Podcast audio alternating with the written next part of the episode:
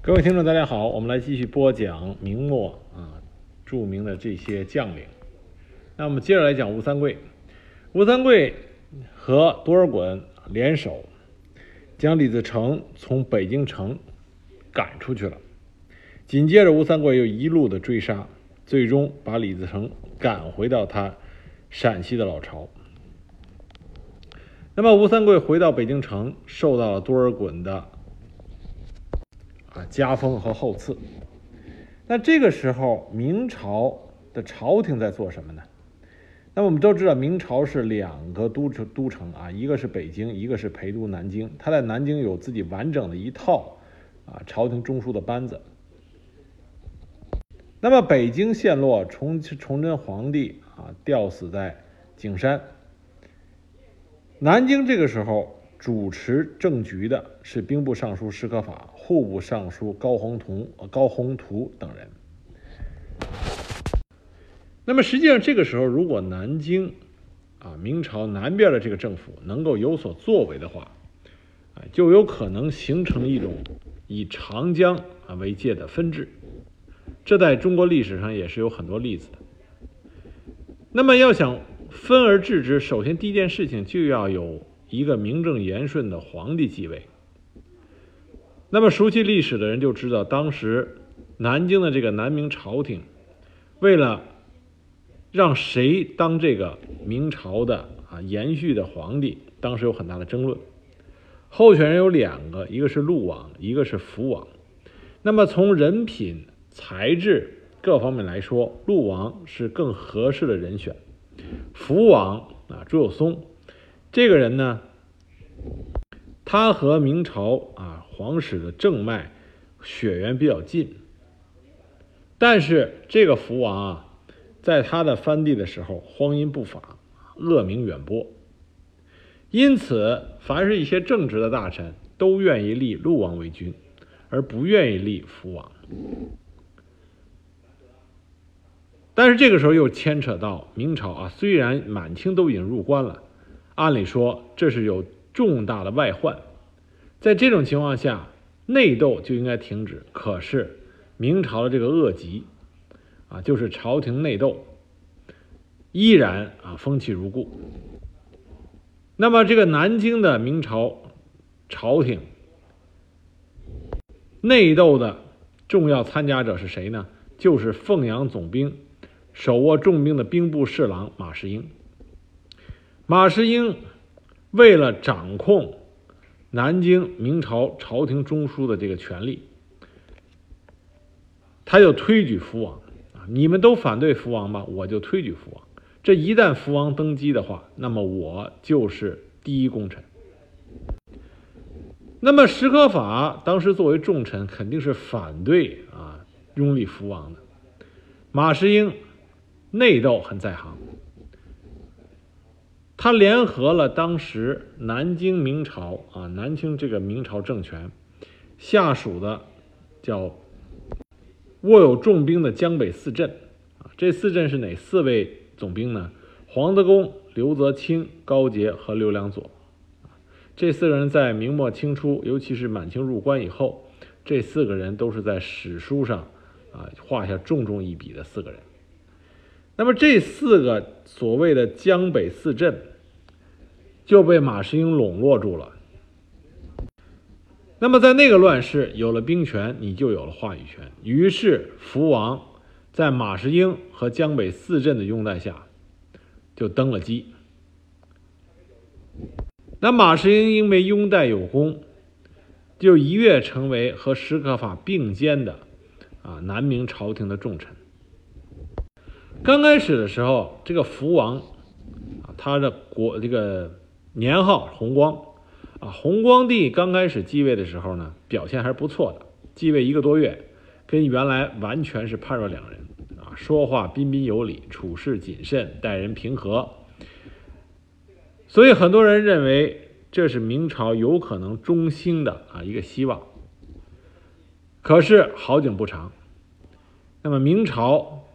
最著名的党争又一次在南明这个朝廷里啊上演了。马士英结党营私，独揽朝中大权。史可法因为在外督师受到孤立，马士英彻底操纵了朝政，而弘光帝福王朱有松很快也是原形毕露，变得荒淫无耻。那么不仅出现了内部的这种党争，对于外部南明朝廷他们的认识是极为不足的。这包括啊石可法，虽然石可法是一代忠臣，但是石可法在军事的战略眼光啊以及战这个军事指挥和布置上，他还是差强人意的。那么当时南明的这些决策人认为清朝入关是帮助明朝复仇的友好举动。啊这是一种现在来看是非常幼稚的想法。他们甚至想借用清兵全歼农民军，为崇祯皇帝报仇。南明当时提出的一项国策是叫做联鲁击寇，啊，就是和满清联手打击农民军。现在来看，这实际上就是与虎谋皮。那么，因为这个国策，那衍生出来的就是南明的政治集团对吴三桂抱有非常大的幻想。他们认为吴三桂乃是忠勇之士。当时弘光皇帝福王就赐封吴三桂为济国公，子孙世袭，并且还派了一个三人的代表团啊，去北上啊，要见吴三桂。那么对吴三桂加以赐封，可是这时候的吴三桂在北京已经接受了清朝的啊这个多尔衮的赐封，啊已经接受了平西王的称号，而这个消息直到南明的使团到达沧州的时候，这个使团才知道吴三桂已经被清朝封为平西王了。在这种情况下，这个三人使团依然。带着啊南明皇帝的册封诏书，还有南明的重臣们写给吴三桂的信，去了北京城。那么交给吴三桂以后，吴三桂啊，吴三桂是一个极度精明的人。既然已经接受了多尔衮的册封，并且他知道他的无论是他的部队、他的权力各方面，现在都在满清的掌控之下啊和监督之下。于是吴三桂拿到南明给他的信。和册封诏书都不起封，原样就交给了多尔衮，表现出他对大清朝当时的忠诚不二。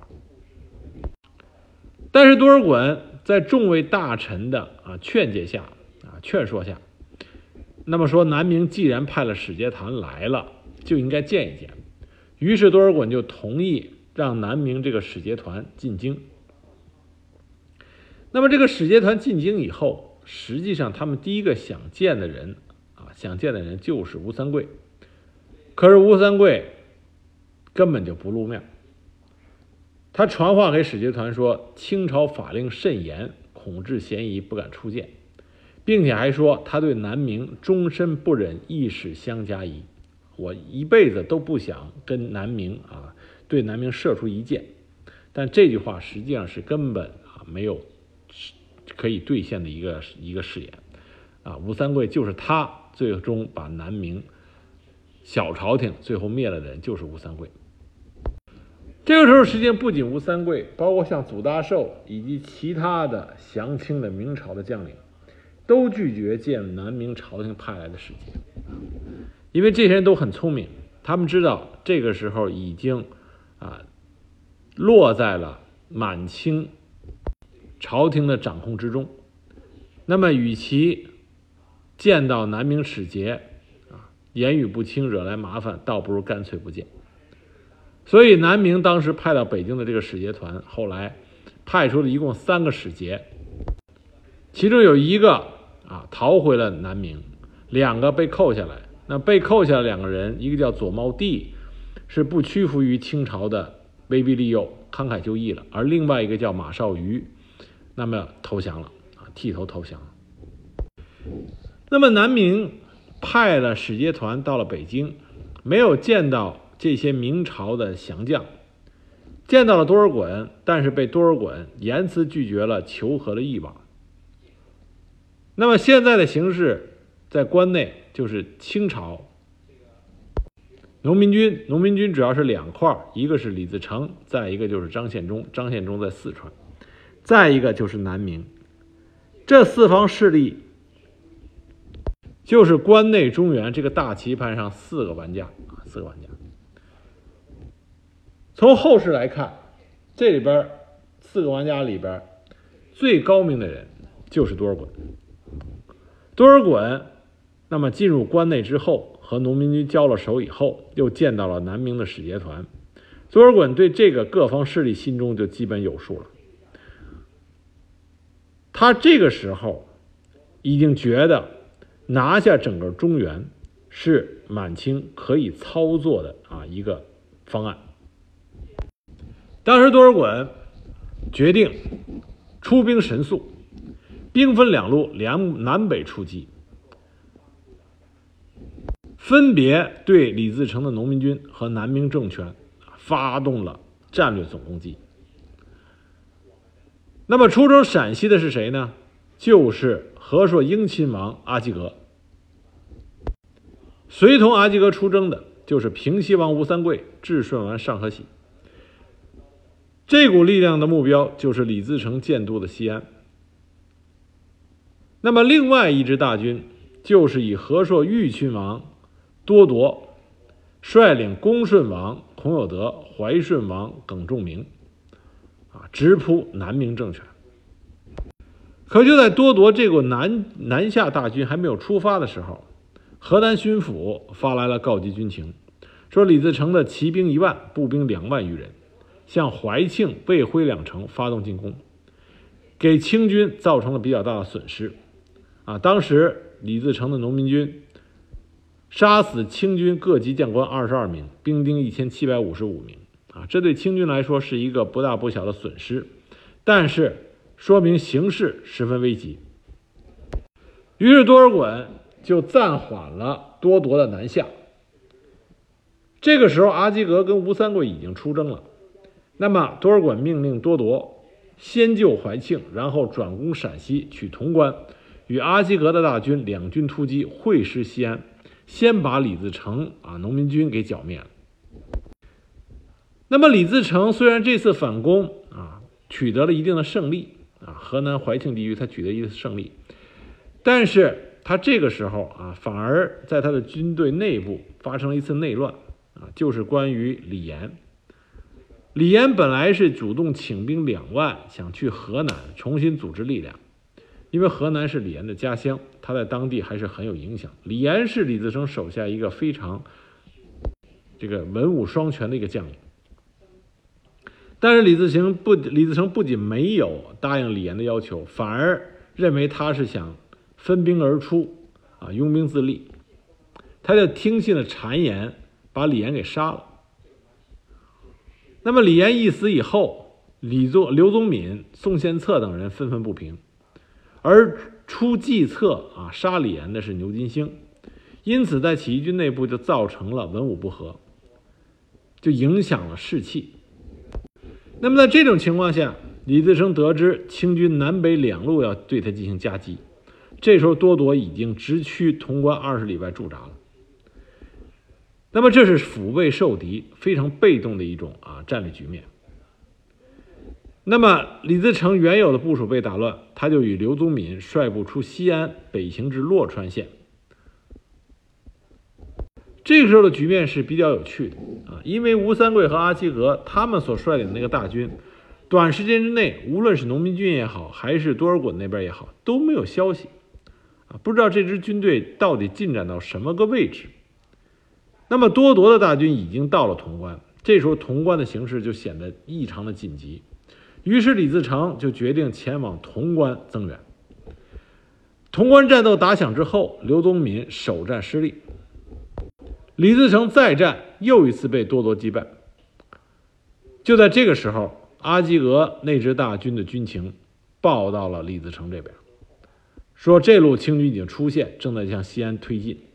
李自成一看这样很局势很差，就被迫撤回主力，回师西安。他刚一走，守潼关的农民军将领马士耀就投降了，于是清军就拿下了至关重要的潼关。熟悉中国战争史和地理位置的人都知道，潼关一旦拿下来，西安就守不住了。于是李自成就从西安撤了出去，啊，奔着商州而去。那么，就当多铎已经占领西安的时候，他依然没有看到吴三桂和阿基格他们所率领的大军。为什么呢？因为阿基格在行军过程中擅自出边，到土默特鄂尔多斯的地方，向蒙古人那边索取驼马，然后再入边，这就耽误了行程。并且多尔衮完全不知道阿基格他所率领的这支啊另外一支大军到底所处何处。那么当真正联系上以后，多尔衮对阿基格严加斥责。而且在阿基格的大军啊攻打陕西榆林这个重镇的时候，李自成派在榆林的守将是高一公，高一公非常能打。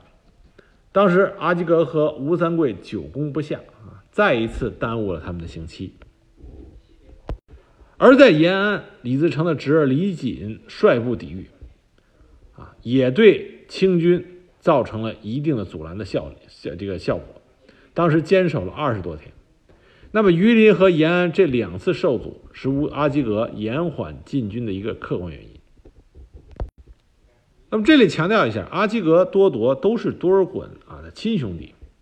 那么在批评阿基格这路大军的时候，多尔衮只是斥责了阿基格，对吴三桂没有任何一语啊这个斥责之意。那么既然阿基格的大军也进入到陕西，并且和多铎完成了南北夹击，农民军大败，啊，在这种战局已经很明朗的情况下，多尔衮命令多铎按照原定计划向江南进军，而清剿农民军残部的任务就交给了阿基格。那阿基格就和吴三桂一起尾随着李自成紧紧追赶。那么李自成这个时候退到了武昌城。按理说，武昌城应该是南明政权的一个重镇啊，实际上是左良玉啊，当时南明的另外一个军事重臣左良玉下辖的军事重重镇。可是李自成却是不费吹灰之力就占领了武昌城，为什么呢？是因为这时候南明正在搞内部斗争啊，因为南明政权的辖地之内出现了一个年轻人啊，他说他自己就是。崇祯的太子，那么弘光皇帝福王他已经继位登基当了皇帝，他很怕这是真太子夺了他的皇位。那么对于马士英来说，他不可能让已经到手的这种权力，啊，巨大的权力白白的交出去，所以马士英、福王各自出自各自利益，就说这个年轻人是假冒的。可是另外一个军事重臣就是左良玉。他认为这个人就是真太子，并且上书请求保全太子，以安臣民之心。这样的话，南明政权就出现了啊内斗，没有时间去顾及李自成，甚至也没有时间去顾及清兵南下，啊，所以说明朝它灭亡是有它必然的原因的。这个朝廷内斗是极其可怕和可恶。那么阿基格和吴三桂尾随着李自成就追到了武昌。把城池包围起来。李自成命令刘宗敏、田建秀指挥五千步骑兵出战，结果被清军击败。武昌守不住，李自成再次弃城向东撤退。阿基格和吴三桂再追，追上以后再次给予其重创。大顺军逃到了江西九江，在九江距离九江城四十里的地方安营扎寨。清军随后追到，双方面展开大战。这一场仗彻底击垮了李自成。当时清军攻破了大顺军的老营，李自成部众被彻底击垮，全军覆灭。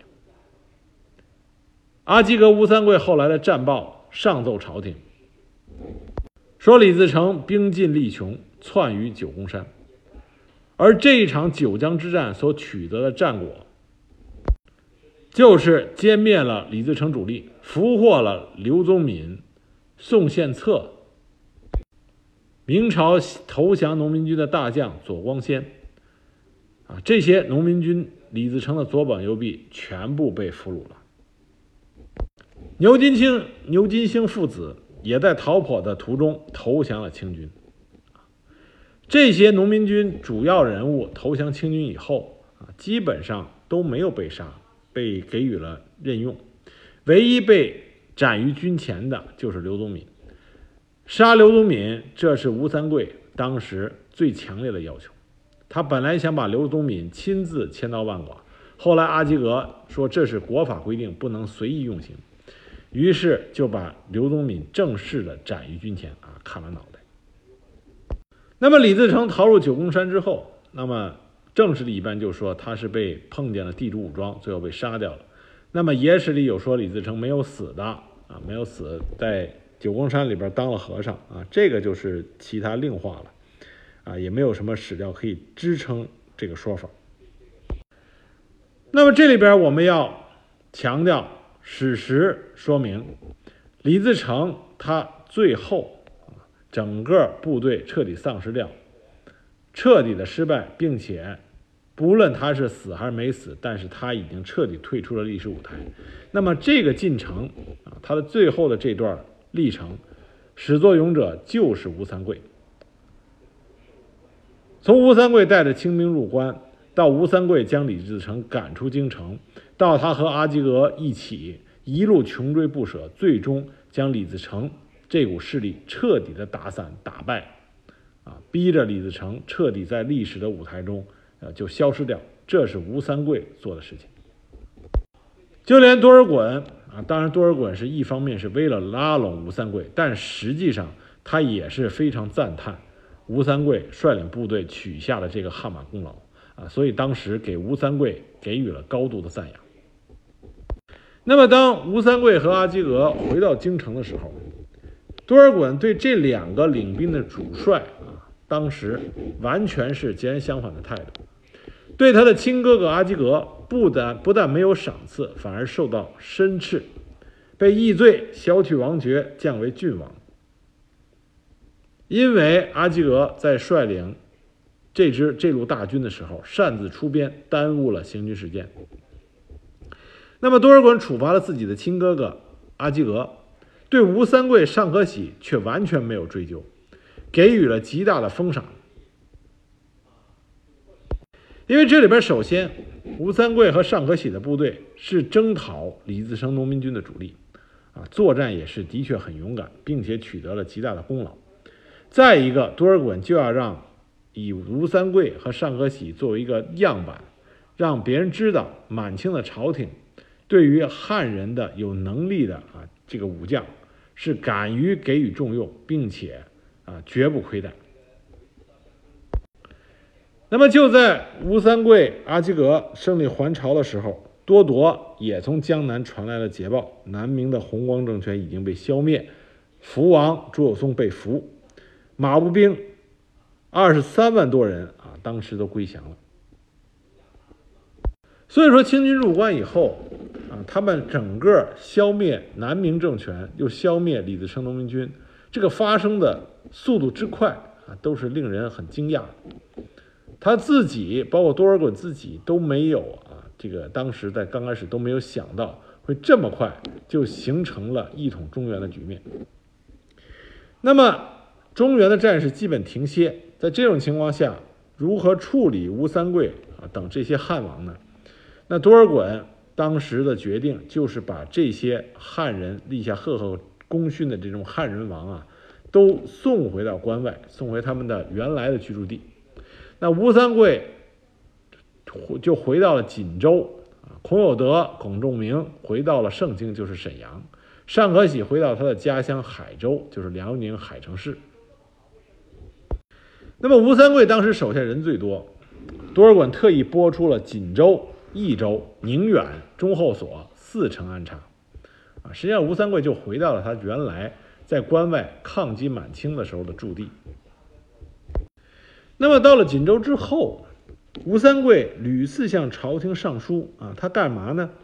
就是向朝廷请求更多的土地的赏赐，啊和物资的赏赐，为的是谁呢？为的是他手下的这些。将官兵丁，实际上，吴三桂他自己家啊，我们说了，吴三桂他们家只有他跟他哥哥两人活下来了。那么，包括吴三桂，包括他舅舅祖大寿啊，祖祖家这两个关外的这个望族汉人望族，实际上他们并不缺钱，他们依然是有房有地，什么都有。那么，吴三桂上书更多的是为他自己的部众啊来求情、求封赏、求赏赐、求官职。当时吴三桂为他手下求官职啊，啊是不遗余力的。有的是嫌他部将的官职给低了，有的是嫌没有得到世袭的特权，啊，总之当时他不仅上了一个奏折，他上了好几个奏折。吴三桂的罪呃奏折啊，当时写的是有理有据，并且非常动情，啊，他说我手下的这些部属啊，为了为这个大清国满清的朝廷打下这份江山，啊，都是拼死冲杀。所以这些功劳啊，居功甚伟。那最后顺治皇帝和满清满清朝廷中枢，基本上满足了吴三桂所有的要求。他们对吴三桂也的确够意思，而吴三桂对他手下的这些将官部署也很够意思。这是为什么？吴三桂后来再次啊造反反抗满清的时候，他手下的将领基本上在吴三桂活着的时候。没有人啊反叛他，没有人反叛他。就吴三桂，他领兵，尤其是将将，他的能力是很强的。那么吴三桂也很聪明，他为部署反复的请恩，啊，为自己的势力要地、要好地、要官职、要世袭权力、要特权等等。但他唯一有一样东西不要，就是亲王的称号。他信他，他本来是被封了平西王，但是他很快上了一个奏折，在奏折里边，他请辞亲王啊，请辞亲王。因为什么叫亲王呢？亲王就代表他和多尔衮啊兄弟，多尔衮他们哥仨，阿基格、多尔衮加多铎。那么亲王就意味着他和多尔衮兄弟是同列啊，因为就有个亲字，因此吴三桂坚决要求把他这个亲字去掉啊。他绝对不愿意当亲王，那么满清的朝廷中枢也就顺着他的意，同意他辞去亲王的请求。从这点上看，吴三桂是一个非常明智聪明的人，他知道什么时候有什么东西是他可以要到的，什么东西是他要不到的，甚至是已经有了，但是将来必然是祸患，那么就应该把它忍忍痛要放弃。在这些事情上，吴三桂看得非常的清楚。所以说，吴三桂不但是一个能打仗的优秀将领，同时在官场政治圈里，他也极度的拥有较高的啊政治情商。那么，吴三桂回到老家锦州以后啊，他基本就赋闲在那儿啊。可是这种轻松的时间啊，轻松岁月并不是很长。那么，吴三桂就被再次启用了。啊，为什么？因为满清他一统中原，但是速度过快，政权并不稳，而且是异族统治中原，所以当局势稍微平定以后，那么大批的反清的事件又又再次发生。在南方，明朝宗室又成立了隆武政权、鲁王监国政权、永历政权等等。那张献忠在四川建立了大西政权，也在发展自己的力量，而李自成的余部仍然保有着强强大的军事力量。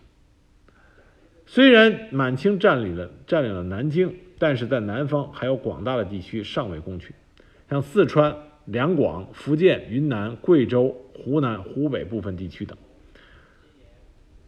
这些都给刚刚啊拿下中原统治权的满清政府。带来了很多的威胁，于是多尔衮不断的命令一个一个的这个领兵将领派出一支支部队，要扫荡一切敢于反抗满清政权的军事与政治势力。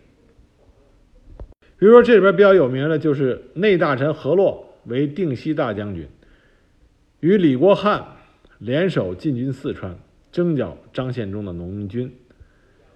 贝勒勒克德申为平南大将军，率师向湖广进兵；和硕肃亲王豪格为靖远大将军，合力围剿张献忠。啊，等等。那么后来，多尔衮发现，清剿这些反清势力啊，最得力、用的最顺手的，还是啊这些汉人的投降将领。于是，孔有德、耿仲明、尚可喜这三顺王。啊，就首先被调到了京师，派往南方进行清剿。吴三桂却始终没有得到应征的命令，但是他知道，只要孔有德、耿仲明和尚可喜去了，不久他必然会被招去进行啊新的作战。果然，在顺治五年初，满清朝廷向吴三桂下达了携家西征的命令啊，注意这里是携家。这意思就让他从此西征以后可能就不会回来了。那么吴三桂在出征之前上书，啊，要求留下他哥哥吴三凤以及一个游击将官督率百余人看守庄田啊，因为这是他的祖地啊，祖宗的坟墓什么都在这儿。多尔衮满口答应说没有问题。吴三桂没有了后顾之忧，整理好家事，那么率领家眷就进关到了北京。但实际上，到了北京以后，他得知他的命令啊，并不是让他去征伐到南方征伐，而是让他镇守陕西汉中，因为这一带是农民军当初起事的啊老老区，需要有得力的人手进行镇守，并且在这个区域出现了很多啊原来农民军的残部，所以形势很动荡。那么吴三桂就是最佳的人选，啊，能够坐镇这个地方。那么就在吴三桂还没有去上任的时候，他所啊要镇守的这个区域又出现了两件大事一个是凉州回民举行暴动，与甘肃兰州的回民相联合，啊，这个回民起义陕甘震动；另外一个，山西大同总兵原来明朝的降将江江壤，啊，又一次叛清。啊，这个江壤也不是个一般人，他是在明朝降清的武将里啊，是很非常有地位，也很能打仗。那么多尔衮在派吴三桂去汉州的同时，给他派了一个好搭档，这个搭档就是孤山额真木尔根侍卫李国汉。这李国汉是辽东人啊，他的父亲就已经归顺了后金。所以李国汉相当于从小就在后金女真的这个部落里长大的。皇太极很赏识他啊，赐号木尔根。这个人也是做个人勇敢，并且他跟吴三桂之前就已经一起进剿过陕西，两个人关系很好，配合很默契。那么吴三桂入陕之后不久，他。入长之不久，就马上显示出他极其优异的这种军事指挥手呃军事能力。他和李国汉两个人分兵前后进击，大败了当时在啊进攻接州的明世宗室自封为王的朱金甫和定远侯赵荣贵。当时这两个人率领了万余人马进攻接州，吴三桂、李国汉前后夹击，大获全胜，歼灭七千余人。两个领头的朱金甫。和赵荣贵被斩于阵中。紧接着，吴三桂又把他的强大军事实力指向了已经夺取了榆林、延安等十九州县的啊，这个叫做延原延安营的参将叫王永强。这王永强也不是省油的灯，他在发难之后迅速的夺取了十九州县啊，有可以看见这个人能力很强。但是在吴三桂面前啊，这个人也根本没有还手之力。那么吴三桂很快就击败了王永强，将他击杀于阵中，歼灭了七千余人。多尔衮看到这些战报啊，非常满意。而且在这些战斗中，吴三桂总是身先士卒，率领他们冲锋陷阵。吴三桂，我们之前已经多次提到，他的武艺是超群的。这个时候，吴三桂啊，已经是快四十岁了。但是他作战的精神，啊和这个战场上的表现，依然不输于他年少的时候的那种啊，这个威英武英武过人。为此，多尔衮还特意啊告诉吴三桂口谕，说今后遇到战斗，只需发动指示，不必身先士卒。啊，由此可见，多尔衮也是非常在意吴三桂这个人啊，因为吴三桂太好使了啊，太能打仗了，就连吴多尔衮也发自真心的希望吴三桂千万不要有什么事情。那么就在吴三桂入陕以后这头一年啊，也就是说形势最危急的这一年，吴三桂指挥了无数次的大小战斗，给陕西境内的农民军余部以及其他的抗清势力给予重创，基本肃清了这些抗清势力在陕西的活动。那么他极度有力的配合了多尔衮在山西那边啊亲征大同叛军。那么多尔衮亲自率领部队攻打江壤，最后将江壤啊这个击杀。所以在吴三桂和多尔衮联手之下，啊，整个西北地区的反清高潮又一次被扑灭了。那么这里说一下啊，在陕西驻守陕西的清兵将领，基本上都是啊。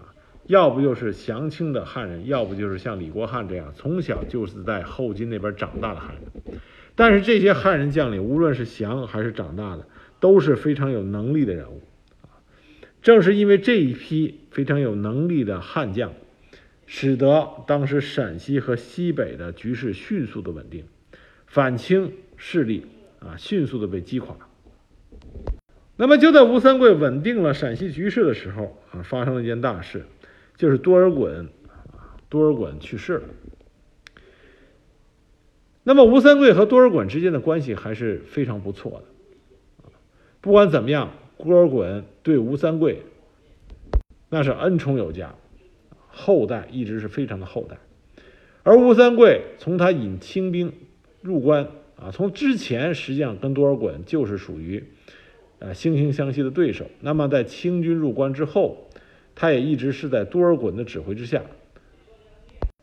那虽然因为多尔衮的这个谋略过人，使得吴三桂没有办法按照他原来设想的那样成为第三方势力，但是在整个和多尔衮的上下属的这种领导过程中啊，多尔衮对吴三桂还是相当不错的。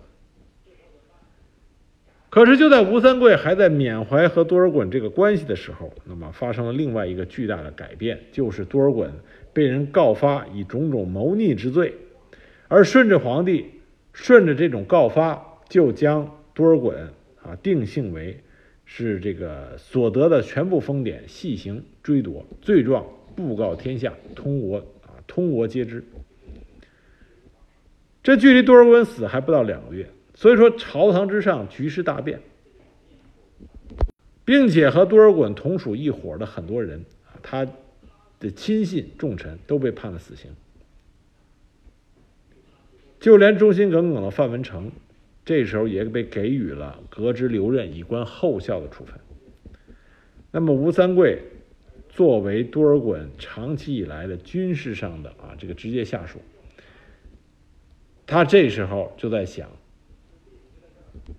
顺治皇帝啊，那满清的朝廷中满清的朝廷中枢对他打算怎么办？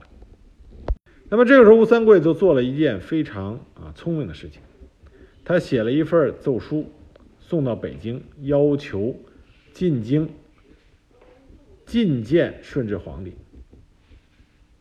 那么这件事情呢就很聪明，一来他可以看看朝廷的动向。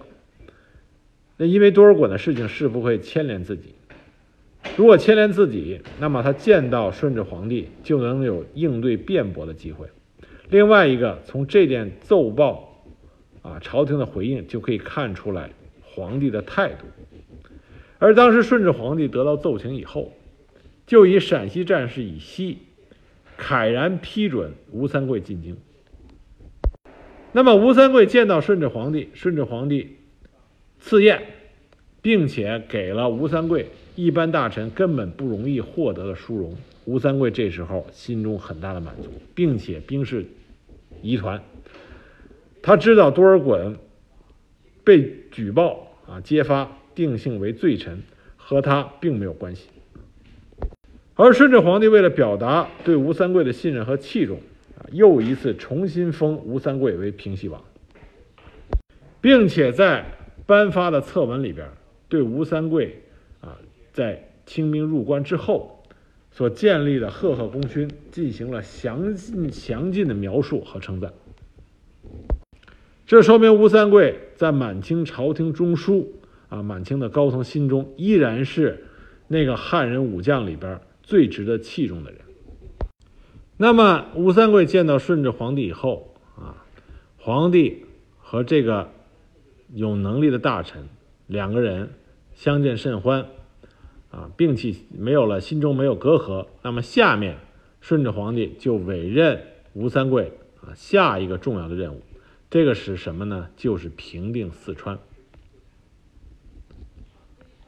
顺治皇帝给吴三桂平定四川，给他的权力极大，奖惩生杀皆由吴三桂自主决定，除非特殊情况，不必请示朝廷。平定四川以后，凡军事方面的事务，全部按照吴三桂的命令办理。各级官员见到吴三桂时，必以王礼啊，即必须要行啊见王的这个礼节，这都是吴多尔衮在世的时候没有给予吴三桂的。另外，那么给吴三桂配的搭档就是李国汉，啊，这两个人在陕西就属于亲密合作，啊，完全是默契，啊，完全默契，没有任何的摩擦。但是在入川平定这件事情上，啊，跟之前有很大的不同，因为在平定汉中的时候，李国汉和吴三桂两个人在朝廷的派遣命令上是同级的，啊，是同级的。但是平定四川，啊，顺治皇帝明确的规定，吴三桂为主，李国汉为辅，啊，这是很明确的规定了。当然，这个对两个人的合作没有任何影响，但这表达了顺治皇帝的一个态度，就是对吴三桂再一次给予了之前多尔衮都没有给予的这种信任。那么这个时候的四川是乱成一锅粥，啊，之前。清朝的王爷豪格啊，攻击四川，把张献忠啊给击杀了。但是张献忠死以后，他手底下长期被张献忠压制的啊，手底下那些桀骜不驯的将领，就纷纷啊掌握了兵权。那么南明永历政权也将手伸进了四川，于是，在四川这些领兵的将领。就互相之间为了权力而相互攻伐，所以乱成了一锅粥。那么最终在永历政权的呃支持下，啊，谁在四川形成了统治性的势力呢？就是张献忠原来的几位得力的部属：孙可望、李定国、白文选啊、刘文秀这几个人。这些人也是吴三桂入川啊面临的主要的作战对手。那吴三桂进入四川以后，再是显现出他杰出的军事能力。首先就拿下了保宁府，再战又取了乐山，紧接着取重庆，在取拿下重庆以后，分兵包围了成都。他进川仅四个多月啊。蜀地就渐次抵定，由此可见，吴三桂他的作战能力极强。那，吴三桂不仅能打，而且会治。他看见四川已经大局已定，他就向顺治皇帝提出了四川久安长治之策。那么，顺治皇帝对吴三桂啊非常的赞赏，专门下了诏书赞扬了吴三桂的功绩。那么就在吴三桂觉得四川大势已定啊，从顺治皇帝这么想，那么把目光已经放向云南、广西的时候，那么出了一件大事儿，造成吴三桂面临了他领兵啊领清兵入关以后出现了最大的一次危机啊。我们下一集继续讲。